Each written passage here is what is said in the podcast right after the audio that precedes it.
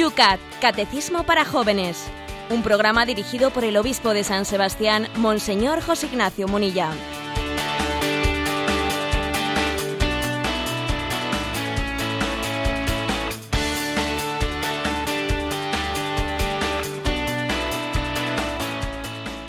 Muy buenos días, queridos amigos del Yucat. Continuamos hoy, último día de la semana en este espacio que de lunes a viernes te acompaña a esta misma hora, desgranando punto a punto todo el contenido de ese catecismo de los jóvenes, el Yucat en San Sebastián no os lo vais a creer, pero sigue lloviendo y lloviendo a manta cuando tenemos, eso sí, 8 graditos por la mañana. Las cosas por Madrid, Yolanda, buenos días. Aquí tenemos 2 grados ahora mismo. Bueno, con esa diferencia, pero ¿llueve o no llueve por Madrid? No, aquí no llueve. Aquí estamos, pero de verdad, ¿eh? lo del estudio Patera, vamos a empezar ya a instalarlo. José Ignacio, que nos están poniendo bombas en los confesionarios, ¿qué es esto? Y no bombas para Chicaragua. No, la verdad es que eh, hay que hacer de la necesidad virtud y tener un poco el sentido del humor es importante, pero esto obviamente trasciende el sentido del humor, ¿no? Creo que es algo dramático que pueda ocurrir tal cosa ¿no? hoy en día y además alguno dirá, bueno, pero eso es un hecho absolutamente aislado. esperemos, ¿no? Pero vamos a ver, eh, vamos a ser claros, aunque ahora se diga, habrá sido obra de algún antisistema, de algún grupo antisistema que está siendo investigado o de algún desequilibrado, ya, pero creo que tenemos que hacer una seria autocrítica y los círculos anticlericales y laicistas tienen que hacer una seria autocrítica, porque una cosa así no ha ocurrido por casualidad, sino que ha sido, de alguna manera, ese es el fruto de un ambiente que se genera. ¿eh? De, aquella, de estas aguas, de aquellas aguas provienen estos lodos. Igual que Jesús en el Evangelio dice que unos son los que siembran, otros los que riegan, otros los que abonan, otros los que cosechan, también, eh, también con respecto a la violencia, y lo sabemos bien en nuestra tierra, en nuestra tierra vasca, pues suele ocurrir que unos caldean el ambiente, siembran odios, siembran calumnias, siembran rencores, otros ponen el punto de mira y finalmente otros disparan. Y hay una corresponsabilidad muy grande en la espiral de la violencia. ¿eh? Por eso episodios como este que no que se ha vivido en la Catedral de la Almudena, cuando un, artefacto explosivo se, coloca pues, junto a, una, a un confesionario, en el fondo existe una corresponsabilidad muy grande social, eh, porque se está generando pues, un ambiente anticlerical, pues una, eh, un, un tenor ofensivo totalmente gratuito, totalmente gratuito, una, una imagen y un decir sobre la vida de la Iglesia totalmente deformado, y lógicamente eso va generando odios. ¿no?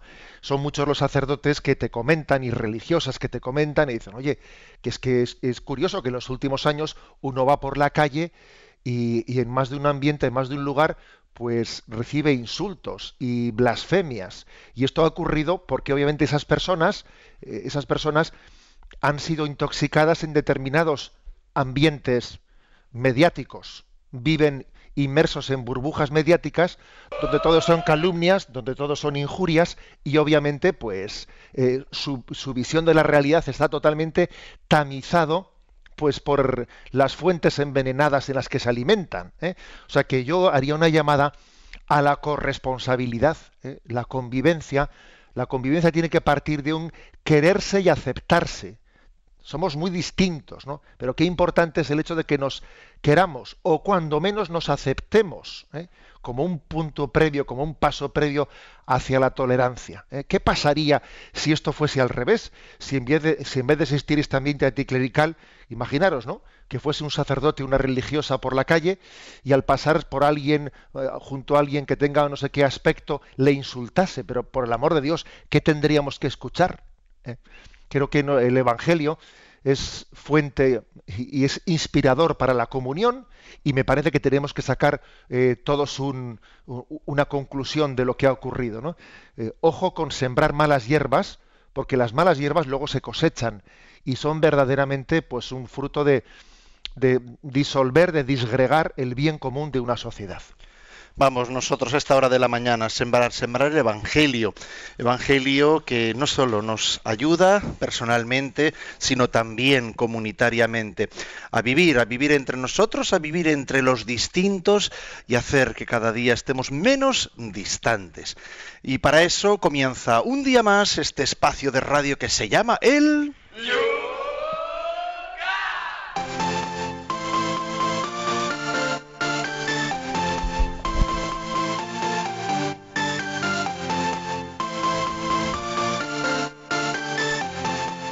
Lo hacemos como todos los días mirando a los puntos que ayer en ese colegio donde lo pasamos tan bien con los alumnos, bueno, preguntas que por atender a ellos especialmente quedaban ahí pendientes al aire. Bueno, pues este es el momento de todos los que vienen entonces en directo o durante la jornada de ayer os bajasteis el programa del podcast y pudisteis escucharlo en diferido.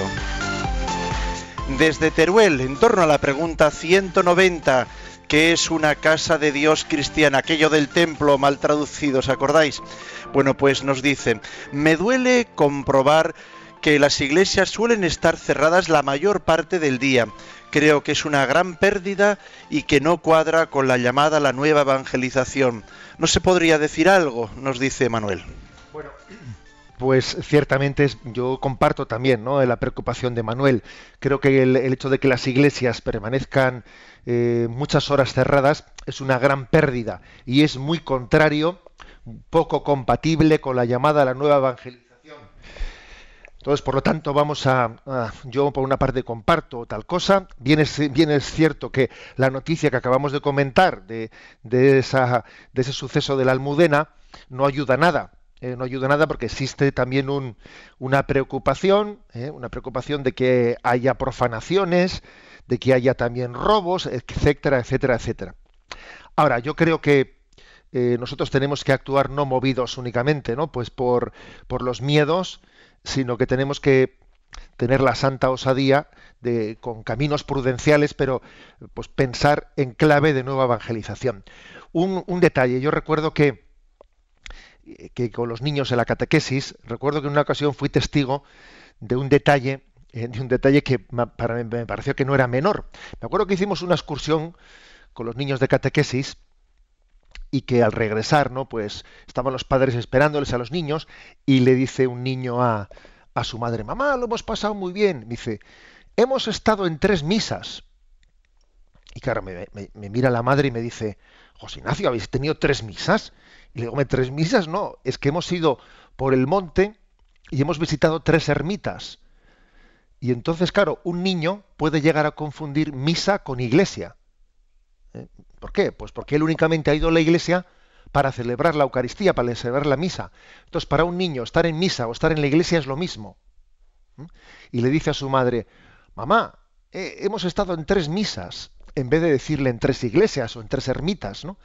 Em, ¿Esto por qué ha ocurrido? Si un niño llega a confundir la palabra misa con la palabra iglesia, pues quiere decir que hay una pobreza grande, que es que él no ha visto, eh, o sea, nunca ha, se ha introducido en un templo si no es para celebrar ese sacramento. Pero claro, es que un templo, en un templo se celebran más sacramentos que ese. En un templo también se entra a orar, se entra a hacer una visita, se entra a estar un rato con el Señor. Eh, ¿Cómo poder solucionar esto? Pues está claro que hay que hacer un esfuerzo grande, que yo creo que sería importantísimo que conformásemos voluntariados ¿no? dentro de la, del templo, pues para estar en él, para, para poder asegurar la seguridad del templo. Pues vamos a hacer turnos en los que entre todos oremos un rato. Yo, para mí es un lujo poder estar aquí un rato eh, junto al Señor. Y os voy a decir una cosa, hoy en día la caridad más preciada es nuestro tiempo. Y si de paso ese tiempo en el que yo garantizo que el templo va a estar acompañado pues estas horas, porque yo me comprometo a estar aquí, ¿no? Con el párroco en una, en una lista, en una lista que hemos consensuado entre nosotros, voy a decir que la mayor caridad es dar mi tiempo, pero además también el principal beneficiado de ese voluntariado es uno mismo, que dice, mira, así de paso me obligo, entre comillas, me obligo, ¿no? Si me sujeto, pues para poder estar un garantizar que voy a estar un rato a la semana delante del sagrario. Y yo garantizo que así cuidando, cuidando al templo, el Señor me cuida a mí. ¿eh? Eso es así. cuida al sagrario para que el sagrario te cuide a ti. Y yo, yo creo que ese sería un buen lema, ¿no? Para poder tener las iglesias abiertas y para que sean lugar de acogida con los brazos abiertos de par en par en la llamada de la nueva evangelización. Vamos al punto siguiente, era el 191. ¿Qué lugares litúrgicos caracterizan esa casa de Dios, ese templo de Dios? Desde Granada, Juan Luis, he oído hablar del columbario como una especie de sagrario. ¿Podría explicarlo? Nos dice. La palabra columbario generalmente se suele utilizar para los nichos eh, destinados a las urnas con cenizas. ¿eh? entonces es una palabra que en sí, traducida literal, literalmente, columbarium significa palomar. Columba eh, en latín es paloma, ¿no? Columbario es palomar, porque los nichos para las cenizas de los difuntos tenían una cierta similitud con los palomares. Bueno, pero es verdad también que además de eso, hay otro, ¿eh? hay otra acepción de la palabra que no tiene nada que ver con esto de guardar las cenizas de los difuntos. La palabra columbario em, en la liturgia medieval significaba eh, como una especie de sagrario, sagrario en el que se guardaba la Eucaristía. En primer lugar hay que decir que hay como una gran relación entre el Espíritu Santo y la Eucaristía. Acordaros como en la, plegaria eucarística se dice, santifica estos dones con la efusión de tu espíritu. Eh, entonces, digamos, el Espíritu Santo, alegóricamente, esa paloma, realiza, ¿eh? realiza esa especie de milagro de la prolongación de la encarnación que es la Eucaristía. Esta relación entre el Espíritu Santo y la Eucaristía se ha afirmado pues, de muchos modos no en la Iglesia, ¿eh? pues, por, muchos, por muchos santos que, como por ejemplo, San Juan Damasceno hablaba de que el Espíritu Santo eh, es como la lluvia que fecunda el pan eucarístico. Fijaros, eh, la lluvia que fecunda el pan eucarístico. San Efrén dice que el Espíritu Santo es el que amasó y coció el pan para que en él esté Jesucristo. O sea, hay muchas imágenes muy bellas, muy bellas. También algún teólogo pues ya contemporáneo como Max Turian dice que el Espíritu, que la Eucaristía es el don del Espíritu Santo. De alguna manera, pues el que comulga recibe al Espíritu Santo, ¿eh? porque es la lluvia que ha fecundado el pan eucarístico y el vino y lo han convertido en el cuerpo y la sangre del Señor. Bueno, pues como esto, digamos, teológicamente es así, em, en poco tiempo aparecieron en la liturgia para poder reservar el pan eucarístico una especie de imágenes de palomas, que en su dorso tenían una pequeña cavidad en la que se guardaba pues, un reducido número de hostias. ¿no?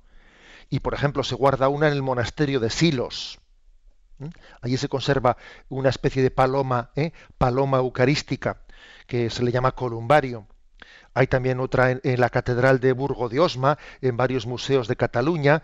Algunas veces son en bronce dorado, eh, y, tienen condecoraciones de esmaltes, pero suelen tener como una, un tamaño pues poco menor, ¿no? De una paloma natural, y es como una paloma dentro de la cual hay un pequeño ¿no? receptáculo en el que se, se guardaba se guardaba la Eucaristía. Se solía poner esa paloma pues con un, eh, con un hilo o con una cadenita colgando colgando de la iglesia de un sitio para que nadie pudiese cogerla, para que nadie pudiese profanar la Eucaristía, esa paloma se ponía colgando, bien sea encima del altar o bien sea encima del batisterio. Y era eh, digamos, un lugar de la reserva eucarística para poder llevar la Eucaristía a los enfermos. Pero como digo, eh, pues eh, no es únicamente un detalle artístico, es que teológicamente, teológicamente que el sagrario tenga forma de paloma, pues tiene un gran sentido, porque es que es el Espíritu Santo el que ha realizado ese milagro de la, de la consagración, en el que en el que Cristo ha venido a las especies eucarísticas, ¿no? Cuando, cuando decimos cuando invocamos al Espíritu Santo eh, para, que, para que realice ese milagro de la consagración. Y la última pregunta, la 192. ¿Puede la Iglesia cambiar o renovar también la liturgia desde Sevilla, Trini nos dice, la explicación del Yucat de ayer distinguía entre los elementos litúrgicos que pueden ser cambiados o actualizados y los que son inmutables por el motivo que nacieron de Jesucristo. Pero supongo que habrá cuestiones en las que no esté clara la línea divisoria entre estas dos. ¿Cómo distinguirlo? Bueno, dice el refrán, maestros tiene la iglesia, ¿no? Doctores tiene la iglesia. Eh, hay que decir que la liturgia es también una especie de magisterio y no menor, y no menor, ¿eh? O sea, la liturgia es una especie de magisterio porque, ¿eh? dice el refrán, lex orandi, lex credendi, es decir, eh, eso que rezamos en la liturgia es lo que creemos y por lo tanto eh, la Iglesia con su autoridad apostólica interviene, debe de intervenir, es uno de sus cometidos principales en el cuidado de la liturgia, en saber distinguir pues en las reformas litúrgicas de qué manera se reforma adecuadamente y no se deforma, cómo reformar sin deformar, eh, eso es todo un arte y por eso también creo que para, para mm, entender y vivir bien la Eucaristía tiene que haber una clave de obediencia, obediencia en la fe. ese término de obediencia en la fe, que lo tenemos un poco olvidado, es un término absolutamente bíblico, que San Pablo habla mucho de él, la obediencia en la fe. ¿eh? O sea que también cuando nuestra Madre Iglesia hace una reforma litúrgica, pues tenemos una obediencia en la fe y sabemos que habrá consultado, que habrá hablado con liturgos, pero que después habrá tomado decisiones. Por ejemplo, un detalle. Fijaros, eh, la Iglesia, en nuestro, nuestro Papa Benedicto XVI, pues eh, hace, hace pocos años aprobó también la, la, celebración del llamado rito extraordinario, ¿eh? o sea, también el que, el que se pueda celebrar también el rito eh, de la misa tridentina que existía antes de la reforma litúrgica del Concilio Vaticano II. Bueno, en realidad más que la misa tridentina es la misa del Beato Juan XXIII, porque fue eh, el último que tuvo una reforma eh, en ese rito antes del concilio, fue el Beato Juan XXIII. Y bueno, pues la Iglesia entiende que se puede, en circunstancias determinadas, pues poder celebrar ese rito como no va a poder ser válido, etcétera, ¿no? Pero, fijaros bien, la Iglesia pone una condición para que se pueda celebrar ese rito extraordinario, mm, que al mismo tiempo también es una condición para los que celebran el rito ordinario, ¿no? Y es que uno reconozca la validez del otro. Claro, si uno dijese, no, yo voy a celebrar el rito, el rito preconciliar porque no estoy de acuerdo y no reconozco la validez del, rito posterior, ¿no? El de Pablo VI, el del Concilio Vaticano II. Oiga, si usted dijese eso, en el fondo estaría fuera de la comunión de la liturgia en uno y en otro. Es decir, que no soy yo el que con mi gusto ¿eh? digo esta liturgia sí, esta liturgia no, sino que en la liturgia hay una obediencia en la fe. Y yo podemos tener sensibilidades distintas, pero al final lo que le da el valor a la liturgia lo que da el valor a la liturgia, pues es eh, la, autoridad del magisterio de la Iglesia que ha hecho su discernimiento y finalmente ha tomado eh, pues una serie de disposiciones. Y como San Ignacio de Loyola decía, nuestro querido santo patrono decía, pues cuando nosotros obedecemos las normas litúrgicas, es al mismo Cristo a quien obedecemos. Hay un acto de fe y un acto de obediencia en la liturgia que no podemos olvidar.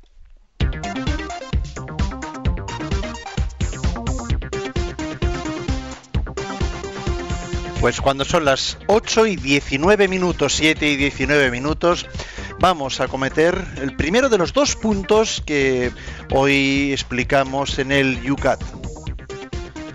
El número 193 dice así, entramos en el capítulo de los sacramentos. ¿Hay una lógica interna que vincule entre sí a los sacramentos? Y esta es la respuesta. Eh, recordad que la pregunta es si hay una lógica interna eh, que vincule a los sacramentos. Todos los sacramentos son un encuentro con Cristo, que es él mismo el sacramento original. Hay sacramentos de la iniciación que introducen en la fe, bautismo, confirmación y Eucaristía. Hay sacramentos de curación, penitencia y unción de enfermos. Y hay sacramentos al servicio de la comunión, y misión de los fieles, matrimonio y orden. El bautismo vincula a Cristo. La confirmación nos concede su Espíritu Santo. La Eucaristía nos hace uno con Él. La penitencia nos reconcilia con Cristo. Mediante la unción de enfermos es Cristo quien cura, fortalece y consuela. En el sacramento del matrimonio, Cristo promete su amor en nuestro amor y su fidelidad en nuestra fidelidad. Mediante el sacramento del orden de los sacerdotes, no, del orden, los sacerdotes son capacitados para perdonar y celebrar la, misa, la Santa Misa. Bueno, la pregunta era si hay una, un vínculo, una lógica interna que vincule a todos los sacramentos. Y entonces se comienza diciendo lo siguiente. Vamos a ver, es que el sacramento por antonomasia es el mismo Cristo. ¿eh? O sea, Cristo es el sacramento. Es la humanidad de Jesucristo, ese cuerpo que el Señor pues, tomó de las entrañas de la Virgen María, es el sacramento de Dios. La palabra sacramento es un signo que nos acerca algo que para nosotros era inalcanzable, ¿no? Hay algo inalcanzable y entonces a través de, de, algo visible y palpable podemos alcanzar lo que era inalcanzable. Y lo pone, bueno, pues ese sacramento es la humanidad de Jesucristo. La humanidad de Jesucristo es el sacramento por el que, por el, que el hombre entra en comunión con Dios. La humanidad. Pues porque, claro, la divinidad de Jesucristo no nos es perceptible, no podemos palparla, pero eh, a, ese, a esa persona divina, la persona divina que es el verbo, la persona divina que es Jesucristo, nosotros la podemos eh, alcanzar a través de su humanidad.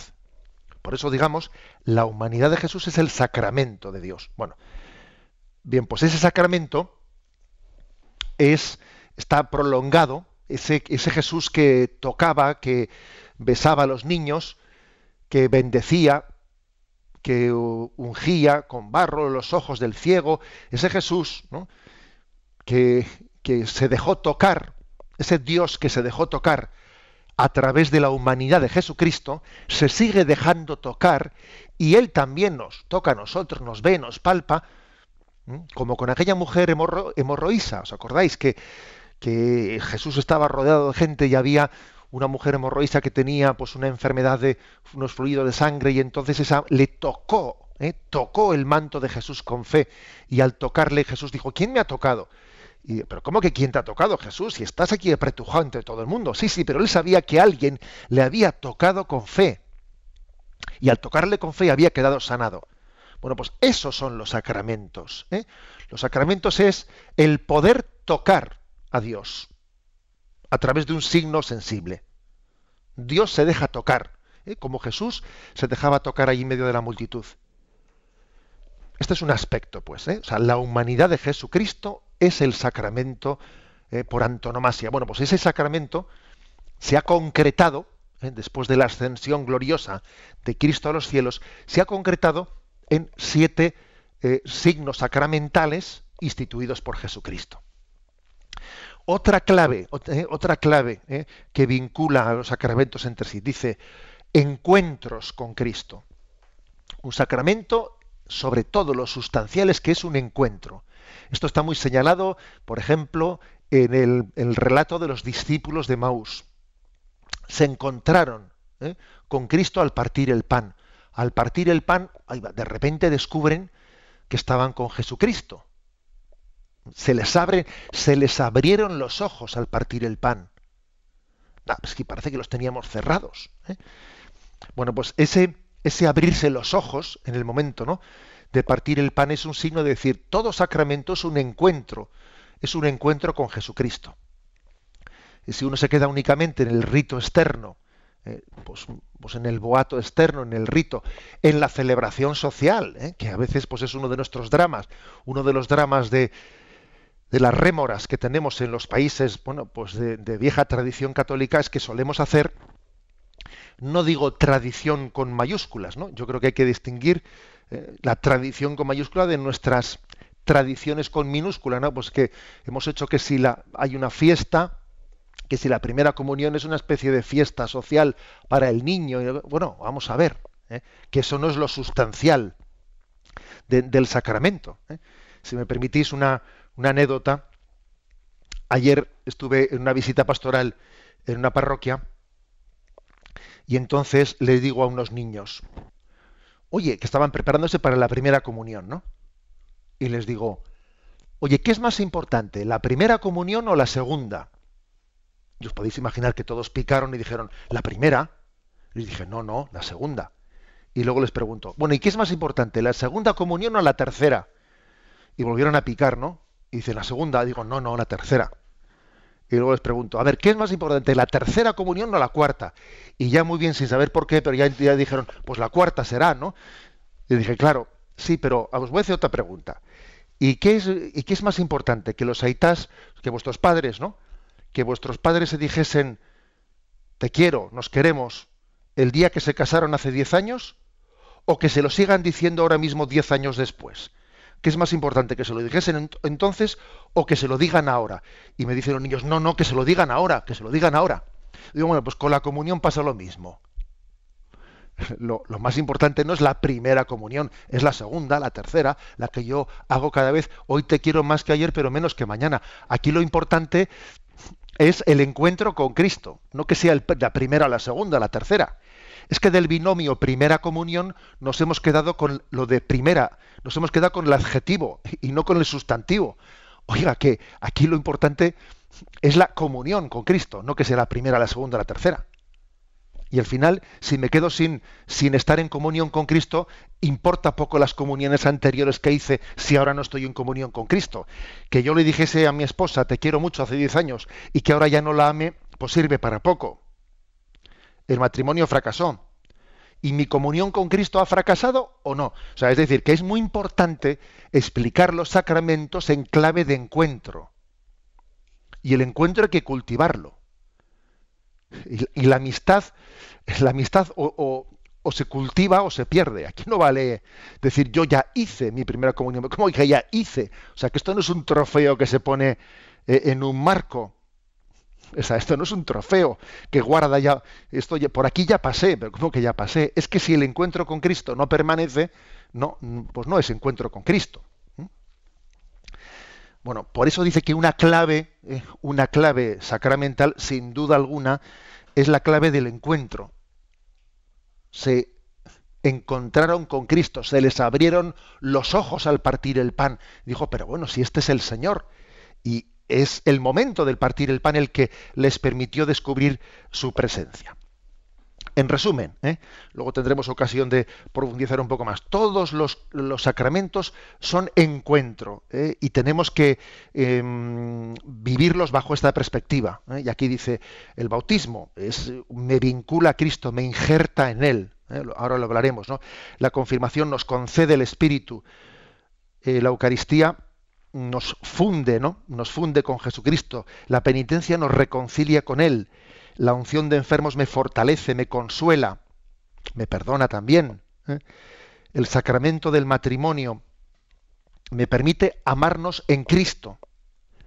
El sacramento del orden me permite ser un instrumento de Cristo pues para el perdón de los pecados, para la celebración de la Eucaristía.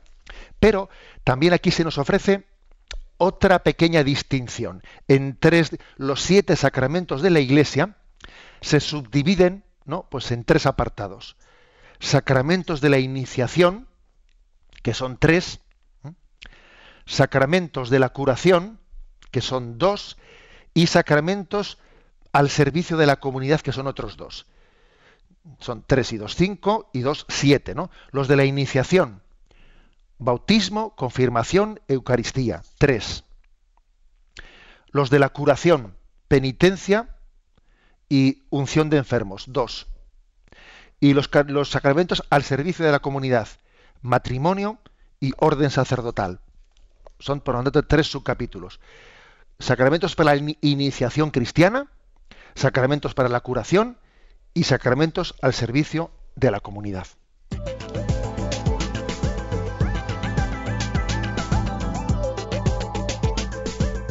Vamos a ir desgranando todos estos sacramentos durante la segunda parte de este programa y los programas próximos aquí en Yucat. 8 y 30 minutos, 7 y 30 minutos de la mañana es la hora de vuestra participación. En Twitter citando a arroba obispo munilla. En Facebook buscando esa página que todos los días alimentamos, poniendo, compartiendo con todos vosotros las preguntas que vamos a explicar al día siguiente del Yucat. Yucat Radio María. No tenéis más que buscar la penúltima que está ahí, que acabamos de explicar, y bajo ella, en los comentarios, hacer vuestras preguntas. También tenéis el correo electrónico yucat radio maría. Yucat arroba radio maría. Y Yolanda, dinos cuál es el teléfono para que puedan participar también. Para participar en directo, 91 153 8550 91 153 8550.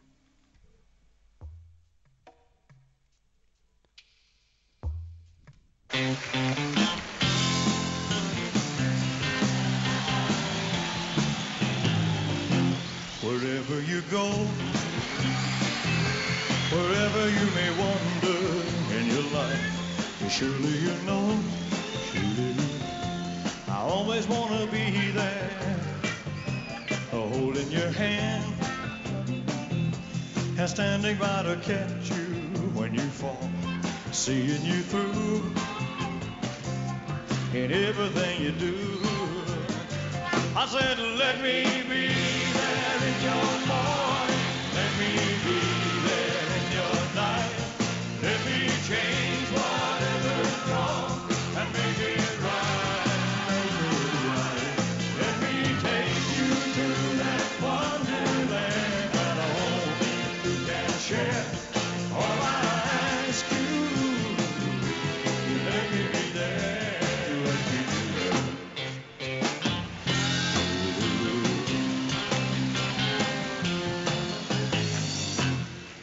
Watching you grow and going through the changes in your life. That's how I know. I always want to be there whenever you feel you need a friend to lean on. Here I am. Whenever you call, you know I'll be there. I said,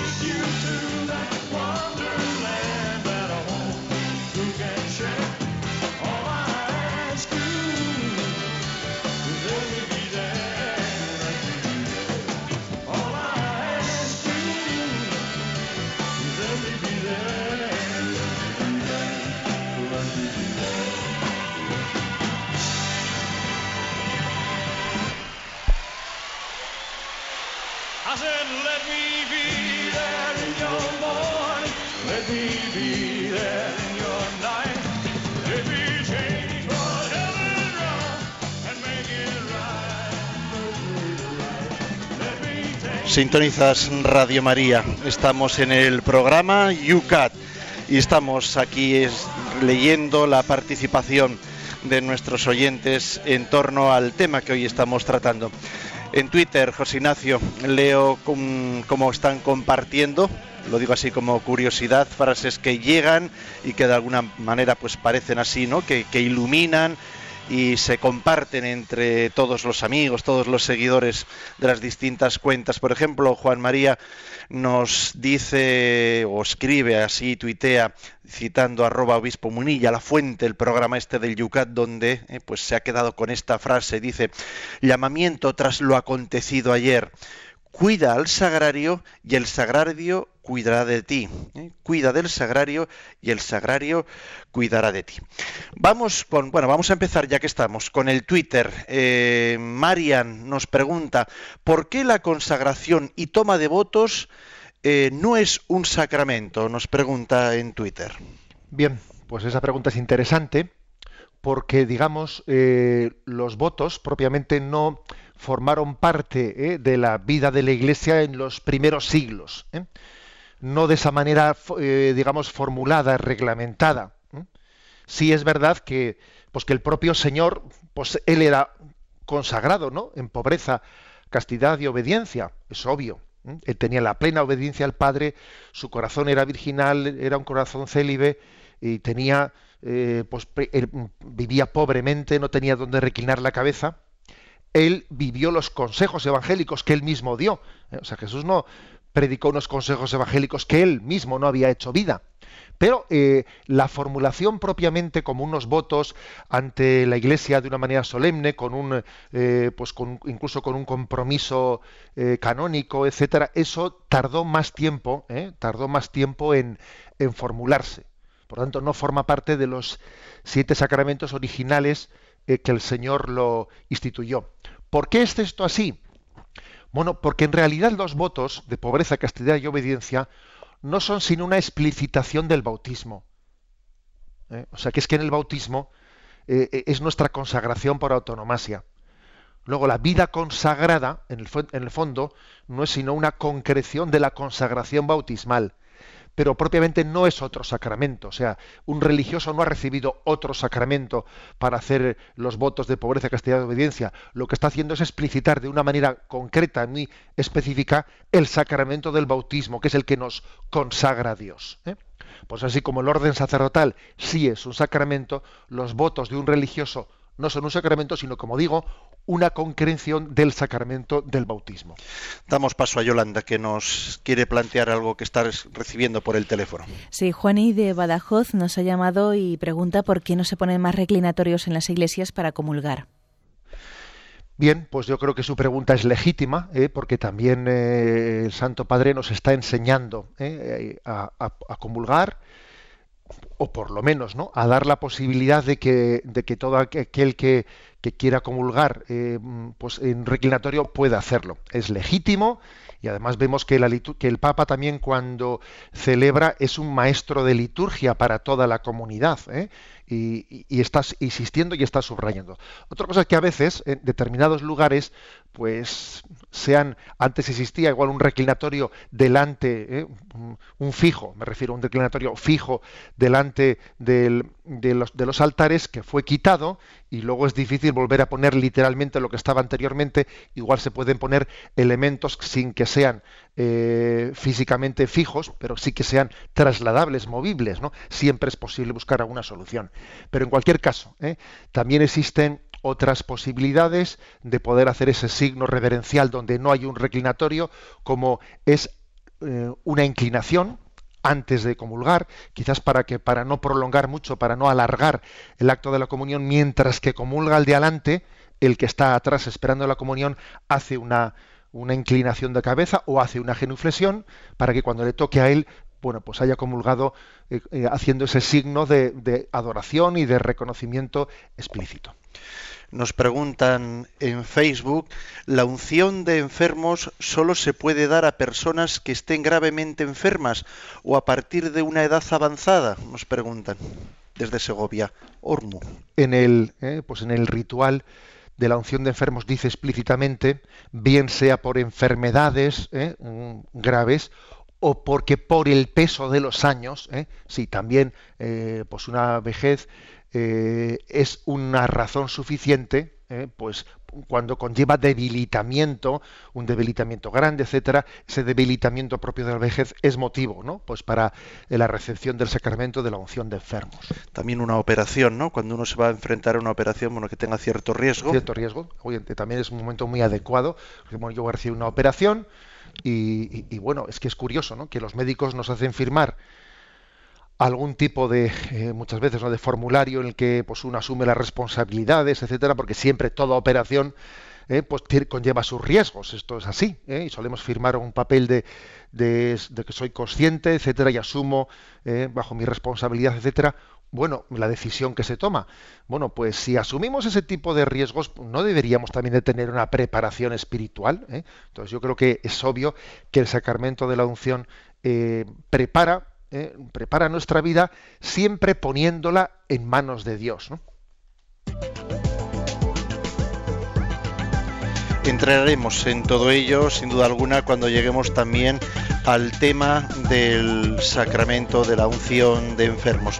Pero vamos adelante, nosotros ahora nos queda todavía un punto, que es el punto 194, en el cual se pregunta y empezamos ya a desgranar precisamente por cada sacramento, y en el que ahora se nos plantea es ¿qué es el bautismo? Bien, ¿qué es el bautismo? El bautismo es el camino que lleva desde el reino de la muerte a la vida, la puerta de entrada a la iglesia y el comienzo de una comunión permanente con Dios. El bautismo es el sacramento fundamental y la condición previa de todos los demás sacramentos.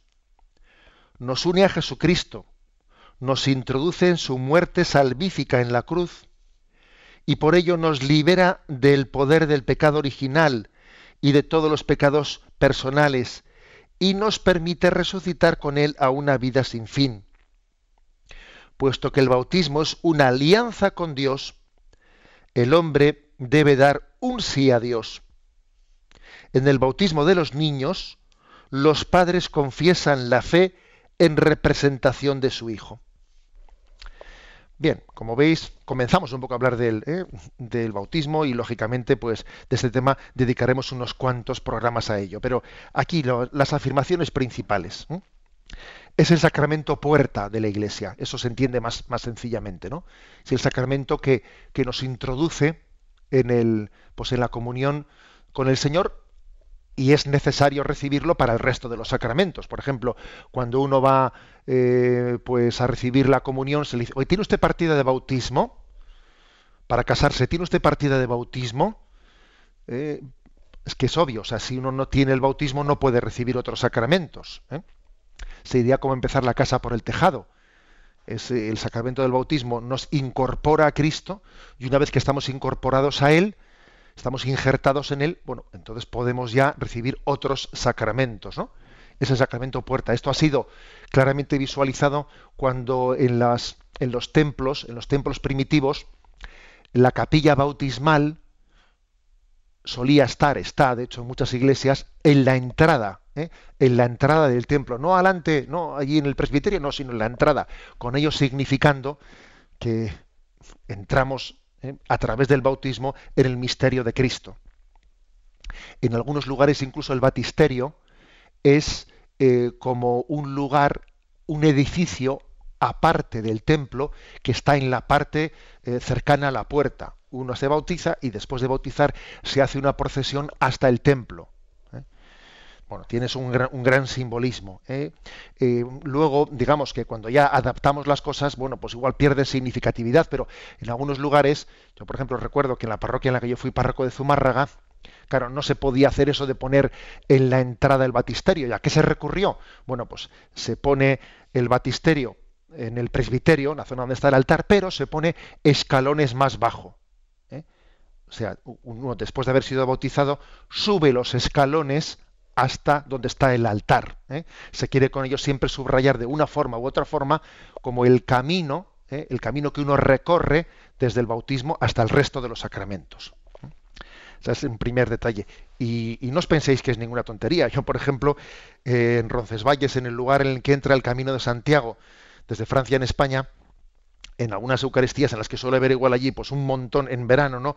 Montones de peregrinos de todas las naciones que han entrado allí, pues quienes están al cargo allí de la pastoral del Camino de Santiago, pues tienen que hacer un gran esfuerzo para que, las, hablando en todos los idiomas, en cinco o seis idiomas dando avisos diciendo, bueno, ahora se va a repartir la comunión, pero eh, para poder recibir la comunión primero hay que estar bautizado, porque hay montones de peregrinos, el Camino Santiago, japoneses y, pues eh, orientales y no orientales que no están bautizados y no entienden que o sea, hay que explicarles que no- uno no se puede acercar a ese sacramento sin primeramente estar bautizado, ¿no? Bueno, o sea que es que mm, requiere requiere su catequesis, requiere su explicación explícita. Bueno, esa es una primera, ¿eh? una primera afirmación. La, segunda, mm, dice aquí, el bautismo es el camino que lleva del reino de la muerte a la vida. ¿Qué significa esto del reino de la muerte a la vida? Es como, fijaros, el Papa Benedicto XVI, que es un gran exégeta y es, es un hombre que tiene una gran capacidad de hacer una explicación de los textos evangélicos, explicándoles en su plena, ¿eh? en su plena significación, él decía, Jesús utiliza la imagen del pescador que va a pescar peces, no pescadores de hombres. Entonces la imagen del pescador es echa las redes para sacar los peces. Pero claro, la imagen es imagen y no se puede tomar literalmente, decía él. Si tú, cuando un pescador saca los peces, al sacarlos a la barca, los mata. Claro, un pez que le sacas del agua, fuera del agua él no es capaz de vivir. Y sin embargo, en la realidad, no en la imagen, en la realidad pasa al revés. Jesús cuando Jesús el pescador, cuando nos pesca a nosotros, ¿no? y nos saca de las aguas, nos está sacando de la muerte a la vida, no de la vida a la muerte. O sea, esas aguas de, la que- de las que nos rescata no son aguas de vida, son aguas intoxicadas, intoxicadas por el pecado. Son aguas en las que habita Satanás, de las que estamos contaminados. Y esas redes, que, es la red del bautismo, por la cual somos sacados de esa agua contaminada a esa barca que es la iglesia, son redes de liberación. Cristo me libera de las aguas contaminadas a través de un agua pura que es el bautismo. Porque existen aguas contaminadas, ¿eh? Claro que existen aguas contaminadas. Fijaros el ambiente en el que venimos a este mundo. Es un ambiente contaminado. Y una contaminación que no está únicamente fuera de nosotros. Porque mira, si estuviese fuera de nosotros, nos ponemos mascarilla. No, pero el problema que tenemos es que está dentro de nosotros. Entonces, no vale con que me ponga mascarilla para no respirar humo. No, no, es que estoy contaminado por dentro. Y entonces, ¿cómo podré ser rescatado, no? Pues Jesús nos echa sus redes, esas redes son imagen del bautismo, y nos rescata de las aguas, ¿eh? del reino de, esas aguas contaminadas, del reino de la muerte a la vida. ¿eh? Por eso dice aquí, el bautismo nos hace pasar de la muerte a la vida. Es una imagen, una imagen muy, muy bella. Un, un detalle, ¿eh? un detalle.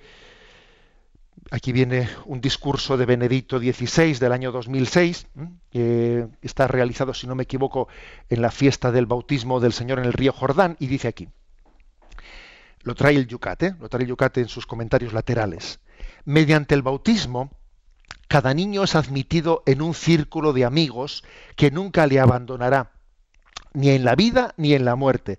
Este círculo de amigos, esta familia de Dios en la que el niño se integra desde este momento, le acompaña continuamente. También en los días de dolor, en las noches oscuras de la vida, le dará consuelo, tranquilidad y luz. Es decir, que es que el bautismo nos introduce en una familia, en la familia de los creyentes, en la familia de los seguidores de Jesucristo.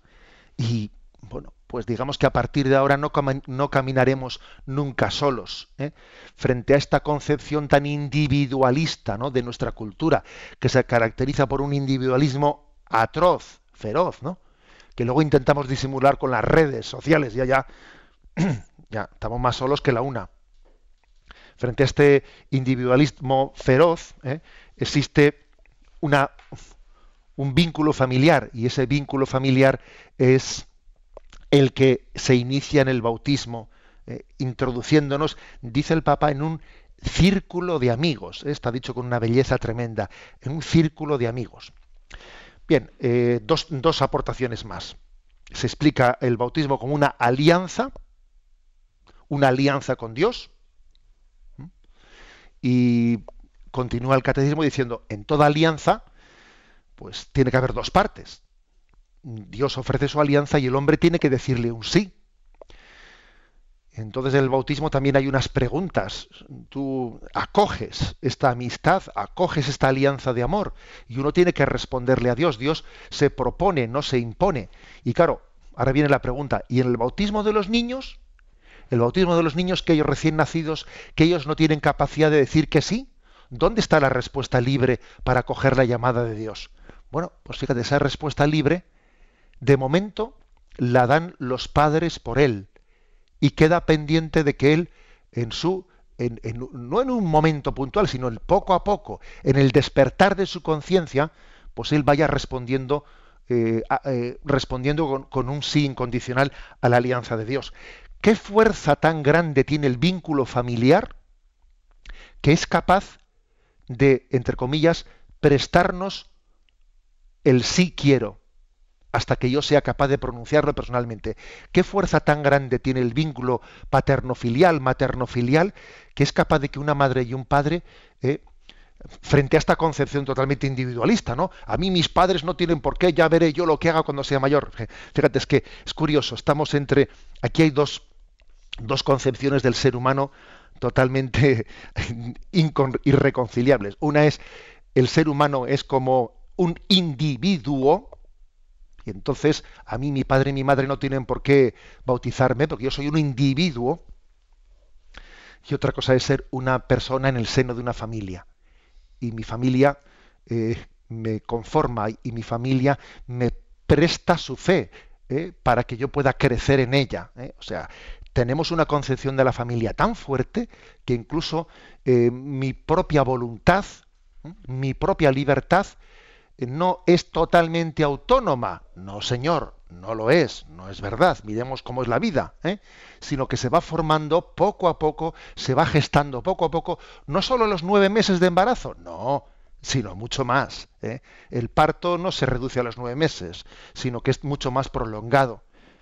¿eh? en realidad la familia, la familia siempre tiene un cordón umbilical y los padres en el sacramento del bautismo continúan su cordón umbilical eh, en, esa, en esa encomienda que Dios les ha hecho en el cuidado de sus hijos.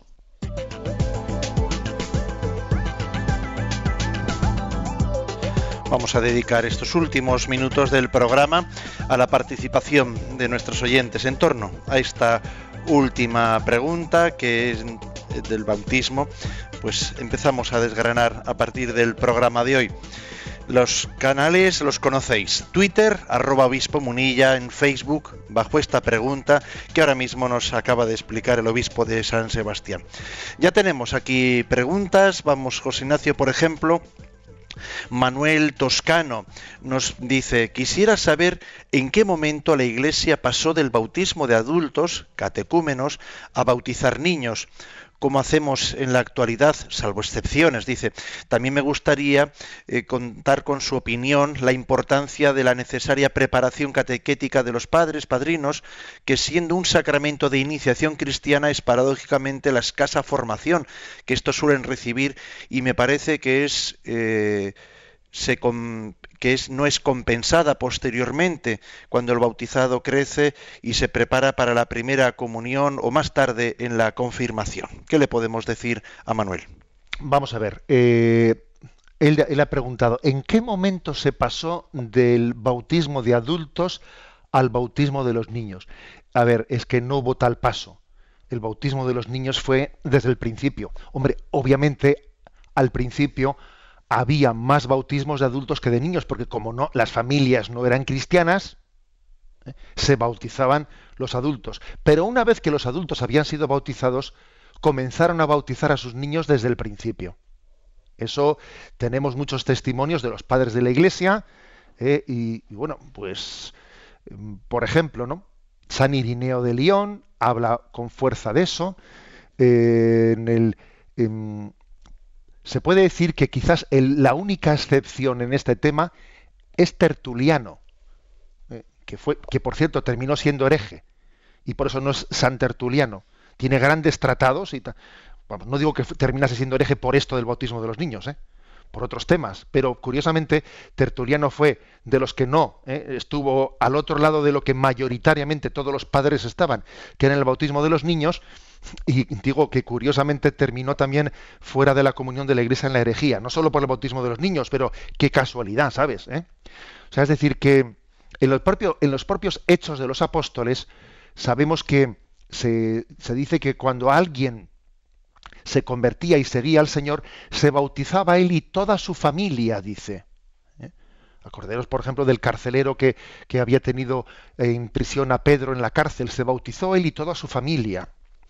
O sea que no es cierto eso de que el bautismo de adultos, en no sé qué siglo, de repente se cambió los adultos por los niños. No, cuando alguien, ¿eh? cuando alguien se convertía al Señor, él comenzaba a educar a sus hijos en el seguimiento de Jesucristo desde el comienzo. Como he dicho antes, por una razón muy fundamental, y es porque nuestra concepción creyente y cristiana, un ser humano no es un individuo, es un hijo, que es distinto no es un individuo, es un hijo. Y un hijo tiene una relación, ¿eh? una relación con su padre, una gestación que va mucho más allá de los nueve meses. La gestación y ese cordón umbilical, ¿no? Va mucho más allá de la gestación fisiológica. Hay una gestación también espiritual, hay una gestación moral. Aquí sí que se, se enfrentan, ¿no? La ideología de género, por ejemplo, por supuesto que es antifamiliar. Es la, la, ideología del individuo. Perdón, nosotros somos hijos, no individuos. Preguntaba también por la formación en, este, en esta etapa previa al, al bautismo. Sí, bueno, obviamente, es decir, la, etapa previa al bautismo requiere una formación. ¿eh? En el caso de los adultos, eh, la actual, digamos, liturgia, ¿eh? disciplina de la Iglesia, hace un catecumenado que suele estar basado en cómo era el catecumenado, por lo menos, por lo menos en la estructura, digamos, fundamental, de cuáles eran los pasos en los que los catecúmenos de los primeros siglos solían hacer, bueno, pues eso se ha tomado de una manera sencilla, simplificada, para que los adultos que hoy en día se, digo, se, bautizan tengan también un recorrido. ¿eh? Y en el caso de que el que se bautice sea un niño recién nacido, se pide a los padres que tengan una preparación prebautismal, una preparación que también les haga conscientes del compromiso que adquieren pues para eh, al bautizar a su hijo vamos nosotros a plantear para mañana los temas que en el Yucat vamos a desgranar. Mañana no, ya será el próximo lunes con la pregunta número 195. Bien, vamos a hacer, como tenemos un fin de semana, cuatro preguntitas para el lunes. 195, ¿cómo se administra el bautismo? 196, ¿quién puede ser bautizado y qué se le exige a un candidato al bautismo? 197, ¿para qué mantiene la Iglesia la práctica del bautismo de los niños? 198, ¿quién puede administrar el bautismo? Y recibimos la bendición para terminar el programa de hoy. La bendición de Dios Todopoderoso, Padre, Hijo y Espíritu Santo descienda sobre vosotros. Alabado sea Jesucristo.